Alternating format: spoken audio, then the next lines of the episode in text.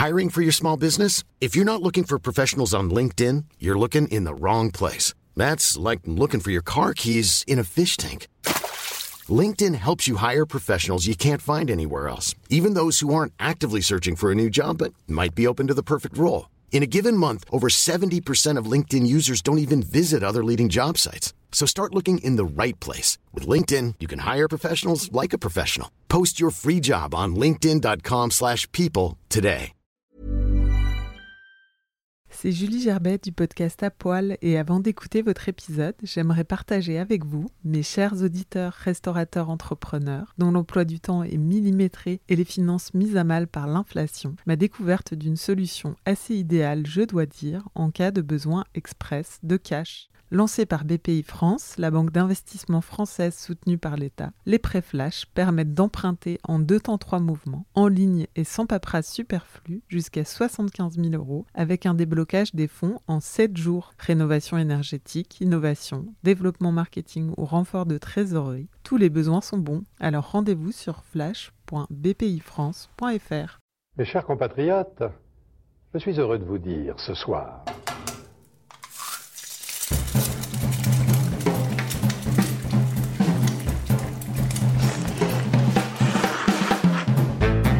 Bonjour et bienvenue dans À le podcast qui m'a nu les chefs. Je suis Julie Gerbet, la créatrice et hôte de ce podcast, et aujourd'hui je rencontre Yulin Lee. Au début, par exemple, pour euh, faire euh, découvrir le saké, je servais euh, tous les sakés dans des verres à vin pour casser l'image du saké avec la femme ou l'homme nu au fond du verre. Euh, et pour moderniser le saké. Sauf qu'au fur et à mesure, je me suis rendu compte hein, que tout euh, ne marchait pas dans le verre à vin. Il y avait des sakés qui étaient plutôt destinés à des verres à vin et des sakés qui étaient plutôt destinés à un, mode de consommation classique avec un- une petite coupelle de saké. Et ça, j'ai mis beaucoup de temps à, à faire la distinction entre ces deux types de saké. Et j'ai eu beaucoup de temps aussi à apprécier les deux types de saké. A un moment, j'étais plutôt pour des sakés qui étaient fleuris et fruités, qui se buvaient comme du vin et qui ressemblaient à du vin. Et, euh, et c'est vraiment que très récemment que je m'intéresse maintenant à tous les sakés nouveaux mais aussi plus traditionnels.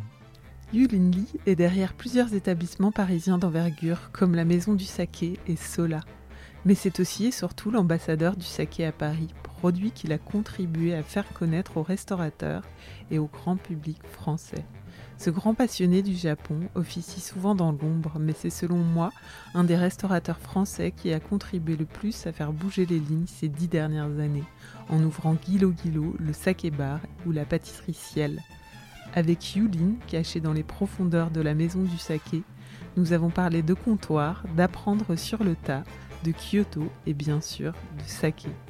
N'oubliez pas, le partenariat avec Elle à table continue et vous pouvez retrouver chaque nouvel épisode sur le site elle.fr 48 heures avant sa sortie sur les plateformes habituelles.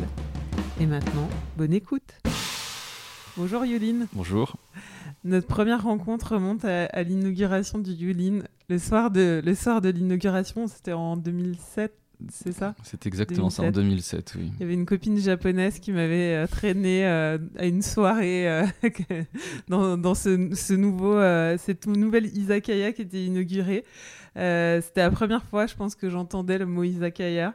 C'était, ouais, on commençait à découvrir ce genre d'établissement en France.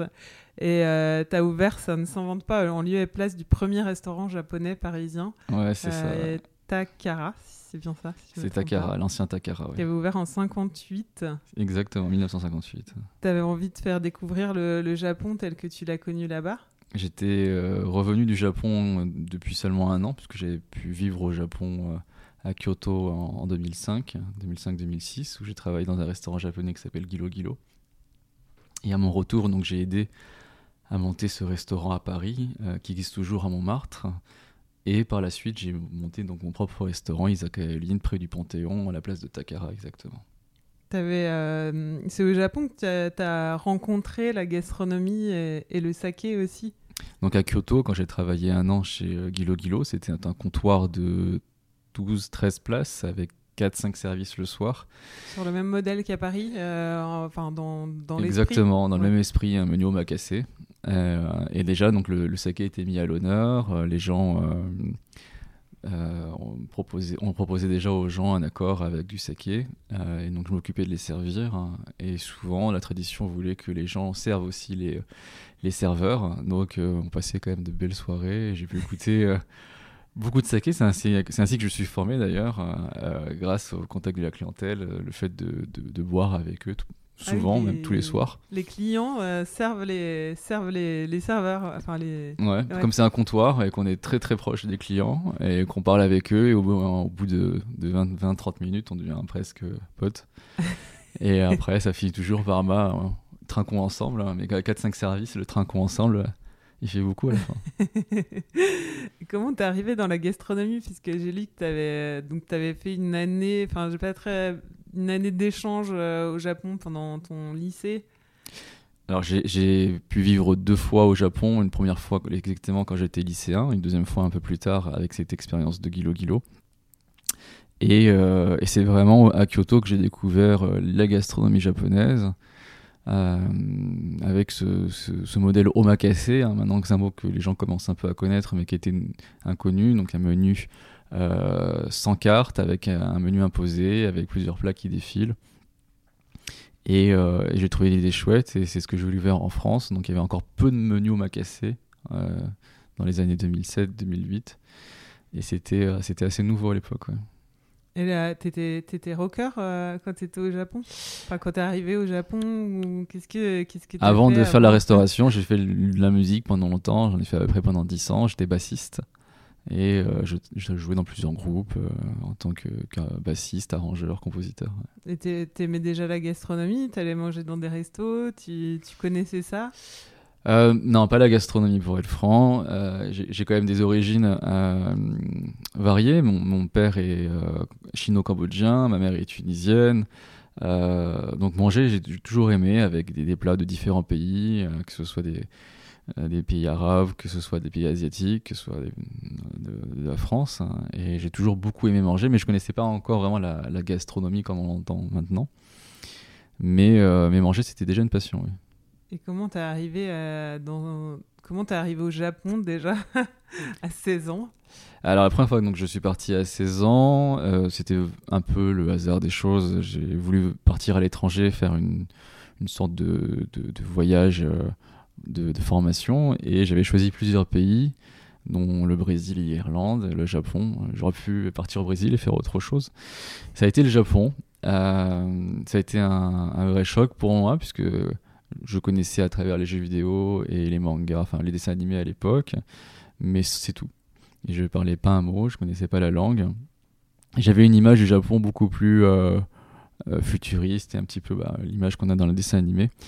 Et en fait, c'était assez strict et assez, euh, c'était assez dur la première année. Surtout t'étais vraiment étudiant, enfin lycéen. euh, J'étais vraiment lycéen, ouais. T'allais à l'école. euh, J'avais l'uniforme japonais, euh, je faisais mes maths, ma physique, ma chimie en en japonais, japonais. sachant que je parlais pas un Ah, mot, le donc j'ai dû apprendre très très vite le japonais. Et aujourd'hui, tu parles couramment? Et aujourd'hui, je parle couramment japonais. La moitié de mon équipe est japonaise, donc on parle, je parle pratiquement autant japonais que français tous les jours. Après, tu as eu envie d'y retourner? Et c'est là-bas euh, que, ouais, que tu as rencontré la gas. Enfin, comment tu es arrivé chez Guilo Guilo, en fait euh, J'ai, euh, après mon expérience au Japon, je suis rentré en France. J'ai pu faire quelques voyages au Japon, mais effectivement, j'avais l'impression d'avoir pas fini mon année et qu'il me manquait quelque chose. Et donc j'ai voulu retourner y habiter. Donc c'était en, en 2005-2006. Et comme la première fois que j'étais parti, j'étais allé à Tokyo, je voulais aller euh, dans une autre ville. Donc j'ai choisi Kyoto. J'ai rencontré le chef de Gilo Gilo dans un café, tout simplement. J'étais en train de, de lire un livre, je sais plus lequel, un livre français. Et puis il, s'assoit à côté de moi. Et je crois que c'était le petit déjeuner. Il me fait T'es français? Je lui dis oui. Il me dit Qu'est-ce que tu fais à Kyoto? Je lui dis Je sais pas. il me dit Viens travailler chez moi. Je fais D'accord. C'était Et- déjà une star, non, là-bas? Et c'était en plus, ouais, c'était vraiment euh, l'époque où il était euh, archi médiatisé, où il passait à la télé. Mais bon, je le connaissais pas, je savais Ouais. même pas qu'il avait un restaurant. Il me dit viens travailler chez moi, et je savais même pas où j'allais. Je savais pas que c'était un restaurant. je cherchais un boulot, fallait payer mon loyer. euh, je rencontre quelqu'un comme ça qui tombe du ciel, qui me dit viens travailler. Je fais ok, j'arrive. et, euh, et là, le premier jour, euh, il m'a, je fais direct en cuisine, il me fait les préparations, il me, il me donne un couteau de cuisine. Euh, il me donne à faire les euh, préparations pour les sushis, euh, pour, les, pour le riz. C'était une catastrophe le premier jour. J'imagine, ouais. T'avais jamais tenu un couteau, rien. Non, jamais, non. Et là, tu commences avec la star euh, C'est ça. locale. Et en plus, les couteaux japonais, c'est c'est une horreur. hein. Ça Ouais. coupe tellement bien que euh, j'en ai eu des blessures. Donc, t'as continué en cuisine au début Et euh, oui, pendant toute l'année, en fait, le soir, je faisais le service, mais l'après-midi, je faisais les préparations. Donc, euh, j'aidais à faire euh, toutes les prépas. J'étais commis, euh, commis de cuisine. Et le soir, le service, où je m'occupais des boissons et aussi de la plonge. Tout terrain. Ouais, c'est- En, en tout cas, c'était formateur. Ah, C'était une super expérience, c'était beaucoup de découvertes dans les, la céramique, dans les produits, les plats, les sauces, mais aussi c'était beaucoup de, rencontres humaines puisque c'était un comptoir. Donc les gens qui venaient à manger à 18h30 et ceux qui venaient à 23h, c'était pas du tout les mêmes personnes. Euh, non, c'était assez, euh, c'était assez enrichissant. Et il t'a dit, euh, le chef, pourquoi il t'avait embauché? Enfin, est-ce qu'il avait, enfin, parce que c'était français ou ça l'a interpellé ou parce que quand même t'avais aucune expérience. Enfin, c'est rigolo. Non, mais pour lui, je Je pense que c'était plus pour euh, un peu pour s'amuser. Il voulait avoir un, un étranger euh, et surtout en plus un Français. Il avait- je pense qu'il avait déjà une attirance pour la France et euh, il, il s'est dit tiens une opportunité. Il est là, il a pas de boulot. euh, il Allons-y. m'a l'air sympa, allons-y quoi. C'était rock. Et ça, et ça a bien matché, hein, c'était Ouais. cool. Et après, il t'a dit, j'ai envie de venir ouvrir à Paris. C'est toi qui l'as convaincu. Oui, un an après, je pense qu'il avait déjà un petit peu en tête. Hein, c'était, je, j'ai pas beaucoup, beaucoup de, de- j'ai pas, pas eu besoin de le convaincre forcément. Il avait déjà en tête euh, de venir à Paris et euh, il était, comme tu disais tout à l'heure, très médiatisé, donc il avait déjà pas mal de choses à faire à, Kyoto et, euh, et moi mon année finissait, donc ça tombait bien. Donc il m'a demandé, je lui ai dit ok, et puis je me suis occupé de son ouverture. Donc, tu as tout géré, euh, l'ouverture, euh, les travaux, euh, première Ah. ouverture de restaurant pour toi? Ouais, pareil, là c'était dans le bain, sans expérience. Je sais pas ce que c'était une, une SARL, une SAS. J'avais monté, j'avais monté de business plan. J'avais rencontré d'architectes d'intérieur. Effectivement, moi j'ai encore appris sur le tas. C'était violent quand même. oui, en plus, vous avez travaillé avec un. je sais plus le nom de l'architecte. Guido Christophe Pillet. Christophe, ouais. Et euh, ouais, t'as as tout appris. euh, et pareil, l'ouverture a été hyper médiatisée, je me souviens. euh, C'était, il faut, faut, remettre aussi les choses dans le contexte. Il n'y avait pas encore la puissance d'Internet qu'il y avait à l'époque. Il y avait beaucoup moins de restaurants que maintenant, voire très peu. Il y avait beaucoup d'institutions. Et des restaurants japonais encore moins. Et donc, euh, effectivement, quand on a vu ce- cet ovni débarquer à, à- à Montmartre, aux Abbesses, parce qu'aux Abbesses, il n'y avait que, vraiment que des restaurants pour touristes à l'époque, les gens étaient, euh, c'était, hyper curieux. Donc, effectivement, on a eu euh, pas mal, même beaucoup de presse à l'époque. ouais. ah, C'était incroyable. euh. Et en plus, ce côté. euh, euh, c'était une autre vision de la gastronomie japonaise. Tu parlais du menu omakase qui était. Pas, enfin, je sais pas s'il y avait déjà des équivalents, euh, des, des autres restaurants qui servaient ce genre de menu à Paris. À ma connaissance, non, je ne pense pas. En plus, lui, il, c'était- c'est- c'est un- c'est un- il est un peu rock, hein, donc même dans la gastronomie japonaise, c'était déjà différent de ce qu'on trouvait au Japon. Alors en France, à Paris, c'était encore plus incroyable. Il avait demandé quand même à Christophe Pillet de faire euh, le restaurant et c'est- c'était quand même réussi et c'était assez novateur Tout d'avoir noir, euh, euh. tout noir, un carré ou. euh, Ouais. Euh, non, c'était vraiment un, un- un restaurant, euh, maintenant, un restaurant, je pense, unique. Oui, qui reste. euh, il continue à faire un mois sur deux. Il- alors, il continuait, mais malheureusement, il- il a fermé. Ah, il a fermé. Il a fermé en août ou en septembre. euh, Ah ouais, en septembre, je crois, pour des raisons de santé. Donc, il va se concentrer sur, sur Kyoto. Là. Kyoto. Mais sinon, il a fait les allers-retours. Sinon, il faisait les- les retours ouais, tous les deux mois. hein. C'est ça. C'est cool. De... Tu vois, c'était pas juste une signature. En plus, il venait vraiment une, une semaine, enfin un mois sur deux. euh. Et c'était un show. hein, Les gens Ouais. venaient pour lui. Donc, Ouais. euh, les gens réservaient tous les mois. Et, euh, et donc, tous les mois, le menu changeait. Et ils étaient contents de le retrouver tous les mois et ils se donnaient à fond. Tous les deux mois, il était à Paris et tous les soirs, il parlait avec les gens. Il y avait vraiment un contact humain qui était incroyable. Et, euh, et toi, ça t'a, enfin, cette, cette, ce baptême du feu t'a donné envie d'ouvrir ton propre restaurant? C'est comme ça que que Yulin est né? Exactement, et, et- et- ce comptoir était important pour moi. Donc le l'Izaka à Yulin, c'était quand même la moitié des places, c'était euh, en comptoir. Et, euh, et, et j'ai, j'ai- j'ai- pendant 2-3 ans, euh, avant que le Sola ouvre, euh, j'ai perpétué la tradition où tous les gens venaient au comptoir et on discutait. et ça finissait à pas d'heure et il y avait cette proximité avec le comptoir. Non, Tu faisais la cuisine à l'époque Je me souviens. non, j'étais que en non, salle. faisais, et, et donc en cuisine, j'avais pris un chef japonais, ce qui était assez nouveau parce que les Japonais à Paris étaient plutôt en, tant que chef de partie ou en, second, mais il y on leur laissait très peu à l'époque hein, de carte blanche pour faire la carte. Donc, euh, donc j'ai vu beaucoup de chefs japonais faire euh, quelques mois ou voire une année. Euh, et pour eux, c'était génial parce que c'était un petit restaurant, ils pouvaient s'exprimer, faire leur propre carte. Euh, c'était un, vrai terrain de jeu pour les, premiers chefs japonais. Et c'est là que tu as commencé à faire découvrir le saké aux Français? C'était le, c'était le but. C'était le euh, but, le but. Pour moi, c'était plus euh, en mode izakaya avec euh, des plats pour accompagner euh, la boisson. Et au fur et à mesure, euh, parce qu'il y a quand même un vivier de chefs japonais et encore très peu de restaurants tenus par des chefs japonais à Paris, euh, la qualité des, des plats a monté, monté. C'est devenu un restaurant qui était, enfin, où les gens venaient pour, plus pour manger que boire, mais à l'origine, c'était plus pour boire que manger. Je me souviens encore de la soirée d'inauguration. Ouais. Aussi. Complètement. On avait fini. euh, Bref. Le saké, quoi. Et le saké, euh, tu disais que tu as appris en goûtant beaucoup. Après, euh, est-ce que tu as comment dire, fait des formations? Enfin, J'ai vu que tu avais eu un titre. comment il s'appelle ce titre? De saké samouraï. Ouais, saké samouraï. Euh, bon, j'imagine que tout ça a été un cheminement un peu, mais est-ce que tu te souviens des. Tu vois, comment tu as eu la révélation? Enfin, est-ce qu'il y a eu des, choses vraiment qui t'ont marqué? Bah, pour, revenir à la révélation, à ma première révélation avec le saké, c'était quand j'avais 16 ans. J'ai pu boire une goutte de saké. J'avais ma famille d'accueil qui m'avait invité dans un des meilleurs restaurants de sushi du quartier euh, d'où j'habitais. Ils m'ont autorisé à boire, parce que j'avais pas le droit de boire, hein, j'avais 16 ans. Ils m'ont autorisé à boire une larme de saké. Et je pense qu'ils n'ont pas choisi le plus mauvais. hein. C'était un saké incroyable, avec un maître sushi qui fait les sushis devant toi à la minute. Euh, Donc le poisson, c'était un ensemble. Et ça, ça m'a gardé. C'était un souvenir. euh, c'était un souvenir euh, que je ne peux pas oublier. C'était vraiment incroyable. Donc ça, c'était mon premier, souvenir du saké. Mais après, ça a été un long chemin et jusqu'à très peu en fait pour vraiment essayer de comprendre et faire découvrir et faire apprécier le saké. Et, euh, et même maintenant, j'apprends encore des choses. Ça reste un, alcool qui euh, qui est pas figé, euh, qui évolue. Les, maisons de saké évoluent, elles se rajeunissent. Euh, c'est moins strict au niveau des, euh, appellations qu'en France sur le vin, donc euh, euh, ils sont plus libres d'essayer des nouvelles choses.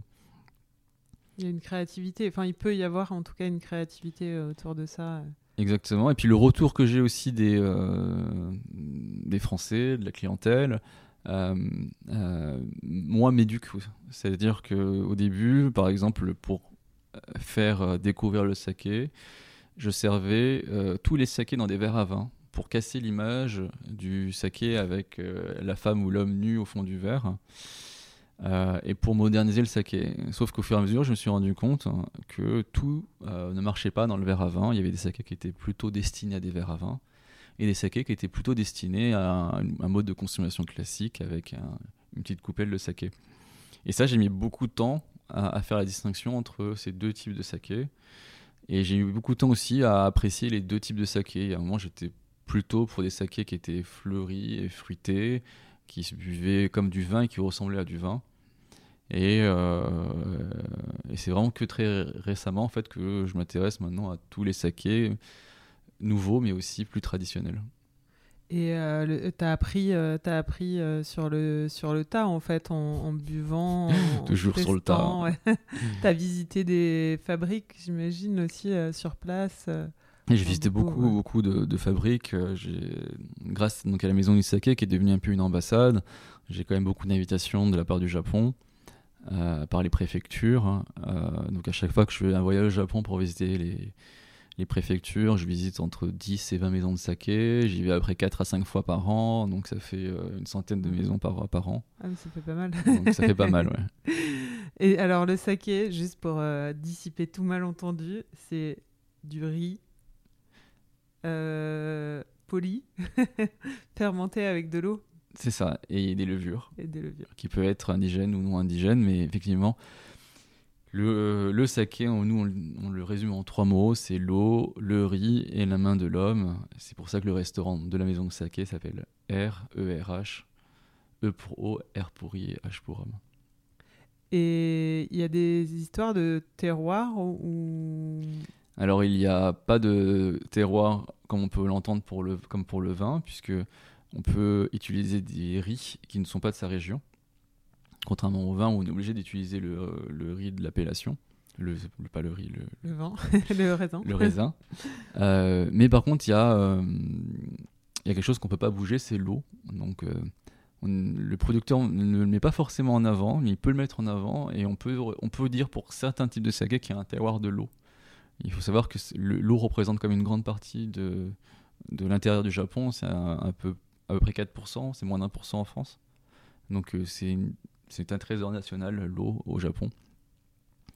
Et, euh, et les riz, on commence de plus en plus à avoir des producteurs, même s'ils peuvent acheter des riz euh, d'autres régions, préfèrent utiliser des riz, des riz locaux. Donc voilà, il n'y a pas vraiment de notion de terroir, mais ça, ça, ça commence à arriver. Puis il y a vraiment cette notion d'eau. L'eau est vraiment très très importante pour le saké. Est-ce qu'il y a une notion de, de nature comme on le voit pour le vin euh, ici? On commence à avoir euh, une catégorie de saké nature qui est euh, un peu différent des, de, de la, la signification que de la, de la catégorie de, vin nature, qui est plus sur le travail des levures, puisque euh, donc le saké, on rajoute des levures qui sont fabriquées en laboratoire, donc ce sont des, des levures euh, créées à Mhm. partir de levures naturelles. Et il y a certaines maisons de saké qui euh, utilisent des levures naturelles, c'est-à-dire euh, c'est c'est tout ce qu'il y a dans le, dans le Dans bois, l'air. dans la pièce, dans l'air, qui retombe dans les cuves. Ouais. Comme pour le vin, enfin quand oui, comme ça peut être fait pour le vin où on rajoute pas de, on utilise la, la levure qui est in- intrinsèquement euh, dans le raisin. C'est ça, exactement. ouais. Et c'est quoi un bon saké? Alors, un bon saké, c'est déjà un saké euh, où il n'y a que ces trois ingrédients, qui est l'eau, le riz et la main de l'homme. Quand je dis la main de l'homme, ce sont les levures, hein, mais c'est quand même l'homme qui fait travailler ces levures. Un mauvais saké, c'est quand on rajoute des choses, puisqu'on a le droit euh, de rajouter, euh, par exemple, des alcools de distillation, d'autres alcools dans le saké pour produire, et plus d'eau pour produire plus. Donc pour moi, un bon saké, déjà, c'est un, un saké euh, où il n'y a que de l'eau, du riz et de l'homme, ce qu'on appelle en japonais des junmai. D'accord. Ah, junmai, ça veut dire ça. Exactement. Je savais pas du tout. C'est vrai que je voyais souvent ce terme et je me suis toujours demandé ce que c'était. Jun, ça veut dire pur, c'est-à-dire 100%, et mai, c'est le riz. Donc ça veut dire que du riz, il n'y a pas de rajout d'autres alcools. Et donc dans ta progression, donc euh, je reviens à Saké Bar. Donc tu changes le nom à un moment. Tu affirmes ce- ce- cette volonté euh, d'être euh, première maison, enfin en tout cas bar du saké. Ça se passe au moment où j'ouvre le restaurant Sola. Donc là, du coup, euh, j'ai vraiment séparé les deux restaurants. Donc un qui est consacré à la gastronomie, le Sola, et l'autre qui est consacré au saké, le Saké Bar. Et t'avais, euh, pour cela, tu avais envie de faire quelque chose de plus ambitieux euh, sur la gastronomie? En fait, j'ai eu la chance de travailler avec un, un- parmi les différents chefs qui ont travaillé à Izakaya Yulin. Il y en avait un qui était un peu plus doué, en tout cas qui ressortait du lot, et qui avait envie d'aller de l'avant, de faire quelque chose. Et, et je me suis dit, c'est euh, c'est le bon chef, c'est le bon moment. Et donc, c'est parti une rencontre encore, et effectivement, euh, il y a eu cette opportunité au-dessus de l'hôtel Colbert, hein, pas très loin d'Izakaya Yulin, toujours dans le cinquième. Dans Et- l'ancien restaurant de- d'Hélène Darroze. Exactement. Enfin, de bistrot euh, qu'elle C'est ça. avait, ouais. Et donc, euh, euh, d'envergure. euh, qu'elle avait fait. Et Ouais. Nous, on a, donc, on a pu récupérer un, un endroit qui était déjà euh, exploitable. Le chef était à l'époque à Singapour. il avait ouvert un restaurant là-bas, mais ça se passait pas très bien. Et donc je l'ai appelé, il m'a dit OK. Et il n'a pas réfléchi, il m'a dit OK tout de suite au téléphone. Et euh, ça s'est fait euh, assez rapidement. Et après, euh, donc euh, vous avez réussi à, enfin vous avez rapidement l'étoile. euh, enfin, vous- C'est assez, oui, c'est allé assez vite. tout allait très vite. On a ouvert, mais il y a 10 ans, pile, en décembre 2010. Donc là, cette année, on va fêter les C'est 10 trop ans du, du Zola. ça va vite. Donc, euh, on est ouvert en décembre 2010 et un an après, donc en, en 2012, hein, parce que le, Michelin c'est en début d'année. Donc un, an après, on a, eu la première étoile Et encore une fois, sur le tas, euh, j'ai appris la gastronomie, puisque la, la gastronomie, pas que dans la cuisine, mais dans le service, c'est quelque chose que j'avais jamais fait. Et, euh, et c'était assez rock'n'roll aussi la première année. Ah, Parce que t'étais vraiment en salle. Parce que j'étais vraiment Ouais. je- et je m'occupais un petit peu de la sommellerie, beaucoup du service.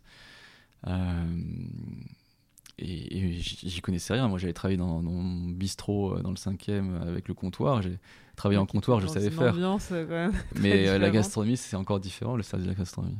Heureusement que j'étais quand même entouré, j'étais pas seul. C'était comme une plus grande équipe, un plus grand restaurant, donc il y avait des gens professionnels qui étaient avec moi. Mais ouais, c'était euh, c'était une nouvelle expérience. Et là, tu, tu te dis, euh, bon, ça suffit pas, je vais ouvrir euh, une pâtisserie. On a eu encore une opportunité. Il y avait euh, pas très loin un, un endroit qui se libérait. Et effectivement, c'était c'était aussi un petit peu la mode des monoproduits à l'époque. Il y en a beaucoup qui s'ouvraient. Et, et parmi les gâteaux qu'on avait déjà fait, il y avait ce angel cake, chiffon de cake, gâteau très léger.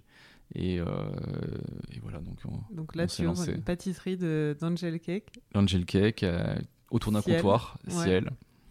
Euh, Et Sola, c'est ciel aussi. et Sola en Ciel japonais, ça veut dire ciel. C'est ouais. pour ça qu'on l'a appelé ciel, la pâtisserie. ouais. La petite sœur. euh, Tu dis que c'était trop pointu, ça. C'était, euh, ça, ça- ça a bien marché, hein, ça allait très vite. ça, euh, ouais, il y a eu déjà un problème, un, un problème de, de location, parce que autant pour aller manger le cinquième c'est bien, autant pour une pâtisserie c'était pas forcément. Enfin en tout cas la, la partie, cette partie des cinquièmes c'était pas forcément le meilleur endroit. Et, euh, et le monoproduit c'est difficile. hein. Mm. C'est, toujours intéressant les premières années, mais sur du long terme c'est, compliqué, je pense. Ouais. Pourtant, c'est c'est vrai que c'était hyper qualitatif euh, et créatif aussi. Et, C'est- euh, Ça marchait bien, on n'a jamais eu, en tout cas euh, euh, au niveau des, des réseaux sociaux, on a eu beaucoup plus de euh, ouais, d'engouement. ou d'en- de- ouais, d'engouement que le, que le sola ou le saké. les gens étaient, enfin, on n'avait jamais eu autant de likes sur les photos par sur les pâtisseries. hein. Les pâtisseries, ça attire toujours plus que, que le saké. Ou même la nourriture, puis, c'était dingue, assez dingue. Mais après, euh, euh, encore une fois, c'était pour nous plus des, sou- des soucis de production que vraiment un intérêt euh, ou un désintérêt des gens. Et euh, ensuite, bah, on arrive ici. Là, on est dans les, dans les sous-sols de la maison du saké. Euh, comment t'as... Ça a mûri? Combien de temps, cette idée? Comment c'est venu? Bah, J'avais jamais vraiment lâché le saké, même si euh, j'ai eu quand même quelques années où je, je m'étais quand même beaucoup consacré à la gastronomie. parce que- et, euh, et, on, et on, avait, on avait réussi, grâce à la gastronomie, grâce au restaurant Sola, à quand même à faire découvrir le saké à un autre niveau par rapport à Isaka Yulin qui était plus un bistrot. Et donc je sentais euh, un frémissement, un engouement. Euh, et donc j'ai, c'était en en 2015, je crois, monté le, un salon qui s'appelait le Salon du Saké, qui a eu un franc succès, c'était c'était sympa, c'était très bien. Mais derrière, euh, je trouvais que c'était trop tôt pour monter un salon, puisque euh, les, bah, les gens ne connaissaient pas, il y avait, il y avait très peu d'endroits encore spécialisés pour acheter du saké, euh, très peu d'éducation au niveau du grand public, même des professionnels. Et, voilà, je trouvais que c'était encore trop tôt pour, pour, faire pour continuer à faire un salon. Par contre, il fallait un endroit, il fallait une ambassade, il fallait un endroit où les gens pouvaient venir, pas seulement en one shot une fois dans l'année, mais tout au, tout au long de l'année, pour pouvoir euh, acheter, découvrir, euh, s'éduquer sur le saké. Et donc, j'ai commencé à chercher des endroits, des lieux. Et euh, au début, je voulais monter que seulement à une boutique. hein. Puis finalement, en, en- en moulinant un peu les chiffres, c'était un peu risqué de se lancer seulement sur euh, du saké. Puis j'ai l'expérience de ciel, donc sur le monoproduit, maintenant je m'y connais. donc je l'ai attaché à un restaurant, parce que c'était quand même ce que je savais faire avec le restaurant Sola, avec l'Isaka Yulin. Et, euh, et donc on a trouvé ici que c'était parfait, puisqu'on pouvait faire euh, plusieurs espaces. Donc la boutique et caché derrière le restaurant. Et pendant longtemps, le restaurant a servi de locomotive, puisque ça a quand même pris du temps avant que les gens viennent acheter du saké. Puis là, on voit depuis quelques années que, le- que ça marche plutôt bien, qu'on on a commencé à lancer un site sur Internet, on a quand même pas mal de, même beaucoup de commandes. Voilà comment est née la, la maison du saké. Et au sous-sol, tu as fait un partenariat avec la, la maison du whisky Exact. pour faire ce bar à whisky un peu caché aussi. On avait donc ce sous-sol qui nous servait au début d'entrepôt pour le saké, parce qu'on importait nous-mêmes le saké, et c'était parfait pour, euh, pour stocker euh, nos bouteilles. Mais, euh, mais bon, ça avait quand même sa limite. C'était quand même compliqué. C'est un autre c'est encore un autre métier, importateur.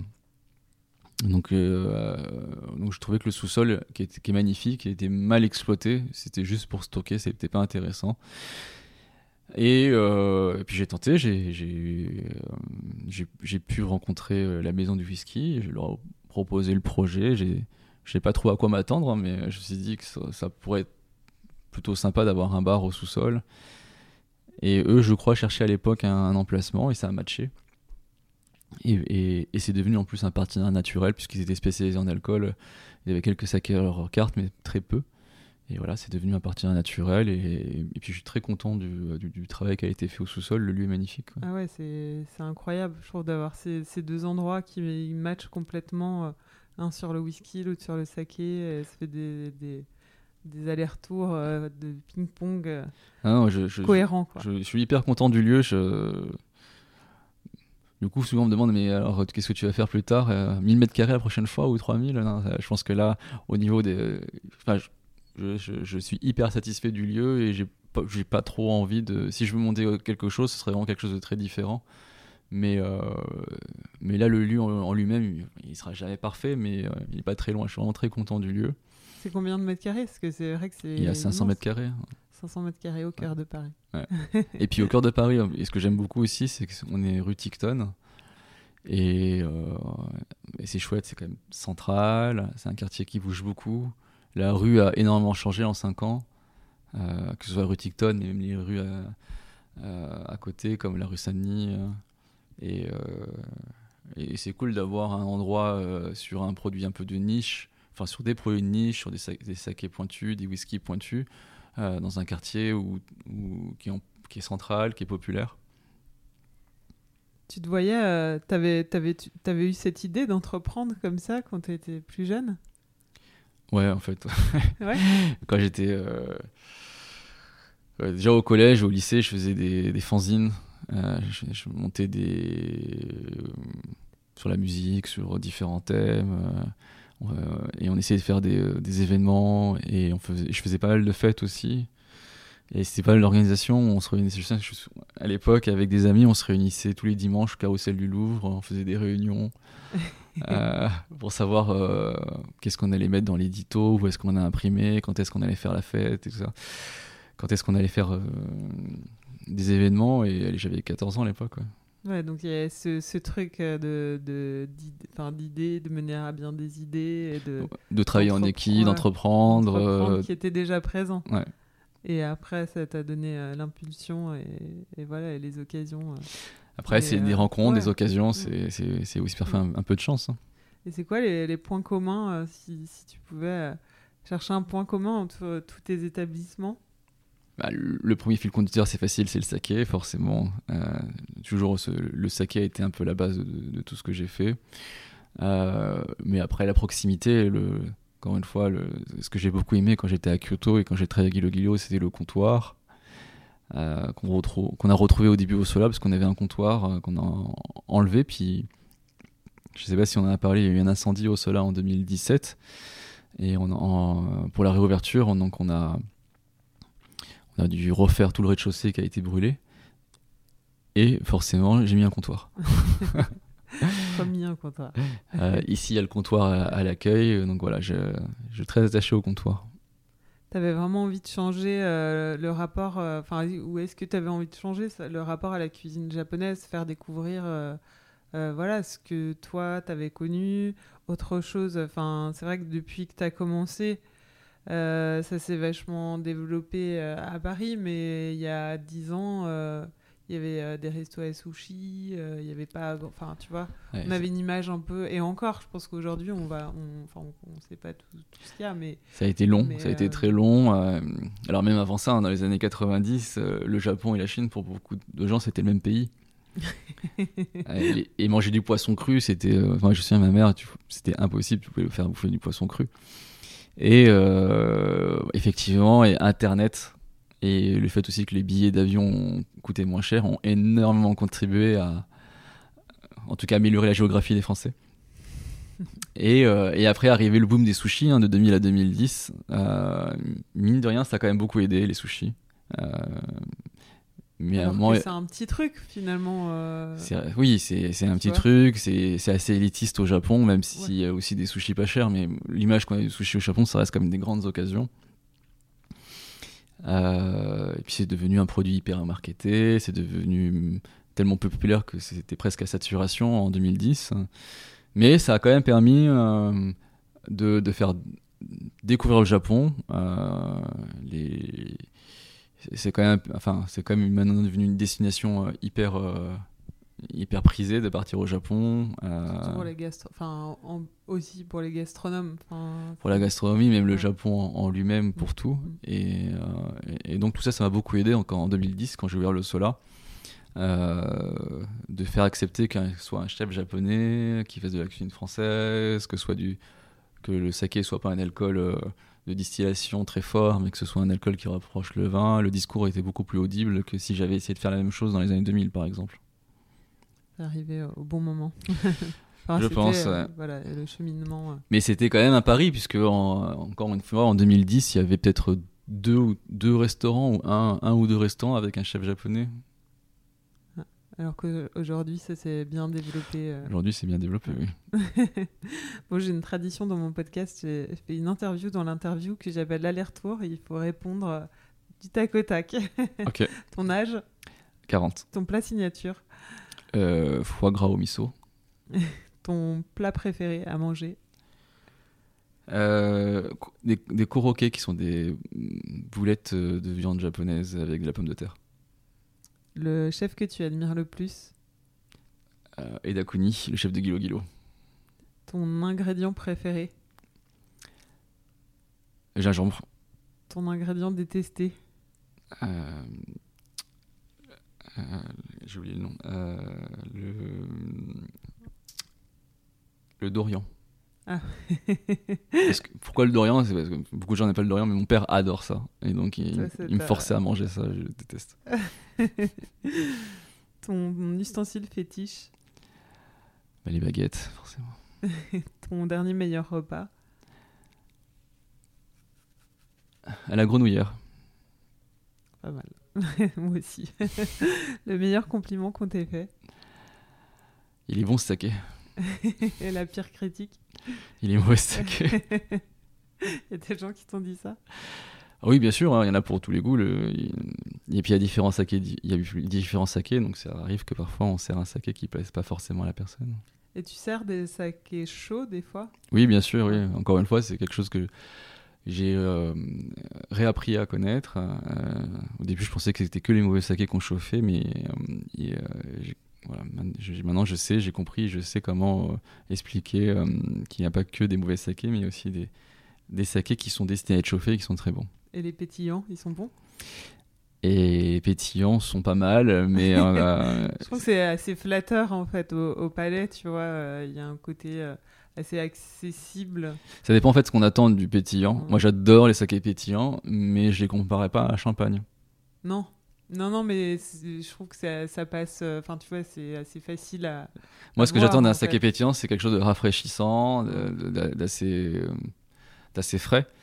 Euh, effectivement, sur, les sakés, sur ce genre de saké pétillant qui cherche pas la complexité, j'adore ça. Après, si on doit le comparer à, à des grands champagnes, peut-être un jour, mais je trouve que ça manque encore un peu. Et les sakés français? Alors, il y en a- enfin, les larmes du Levant, qui est un saké qui est fait dans la région lyonnaise, j'adore. Et le reste, je connais pas encore bien assez. Mais il y en a. Parce que c'est vrai que j'ai vu qu'il y avait plusieurs marques qui s'étaient lancées. Enfin, ça, fait, ça date d'il y a quelques années, mais. Ça fait mais de 2-3 ans maintenant. plus, euh, Et il y a peut-être 3-4 marques en France maintenant qui sont lancées. Et, euh, et les larmes du Levant, euh, euh, que, que j'ai pu rencontrer Grégoire à, à nombreuses occasions, je trouve que c'est vraiment super ce qu'il fait. ouais. Est-ce que ça arrive euh, à la cheville des sakés japonais Ah carrément, Ouais. Pas forcément différent, parce que euh, en, en- en plus, ce que j'aime bien, c'est qu'il essaie de faire quelque chose qui reste assez traditionnel dans le, dans le goût. Et, et, et ça reste euh, unique, c'est quand même son saké, sa personnalité. Mais, euh, mais ça n'a rien envie à un saké japonais, hein, enfin du Japon. J'avais goûté un, des vins japonais euh, qui étaient. euh, Enfin, après, ils essayaient. Je pense qu'ils essayaient de faire quelque chose de très euh, type Bordeaux. Et enfin, bon, c'était ça que j'avais goûté. Il y a sûrement d'autres- choses, mais c'est vrai que ce qui est pas évident, c'est quand tu essayes de de copier aussi quelque chose qui est qui est bah, à son apogée dans son pays. le- T'as toujours la comparaison. tu hein. vois, d'être dans, dans dans le dans la copie. Des fois, ça peut être difficile et il faut réussir à trouver sa personnalité. Moi, j'aime bien fait, dans euh, les. T'as beaucoup de vins japonais en fait euh, qui essayent de s'adapter à une cuisine japonaise gastronomique euh, légère. Donc, euh, les, t'as beaucoup de blancs japonais qui sont vraiment très très très légers et qui sont très bons au Japon, surtout en été quand il fait super chaud, hyper humide. C'est vraiment très fin et ils sont vraiment très différents. Mais après, faut pas faut pas chercher euh, euh, ce qu'on peut rechercher sur des vins français. Et ça, j'aime bien parce que justement, ça, on aime ou on n'aime pas, mais au moins, ça a sa personnalité. T'en sers des vins japonais ici? On a quelques-uns, hein, des, des vins nature japonais. Ça signifie quoi pour toi de faire ce métier? C'est des rencontres. C'est vraiment beaucoup de rencontres euh, avec les gens qui y travaillent, avec le- les gens, les fournisseurs, euh, avec euh, les clients. Et, euh, c'est pour ça que j'adore ce métier, c'est parce que ça reste un métier quand même qui est très humain, où il y a finalement peu de machines, où on emploie beaucoup de monde, on reçoit beaucoup de monde. Donc voilà, ça reste quelque chose de- de très très humain, je trouve, comme métier. T'as pas importé un petit robot du Japon euh, pour faire le service?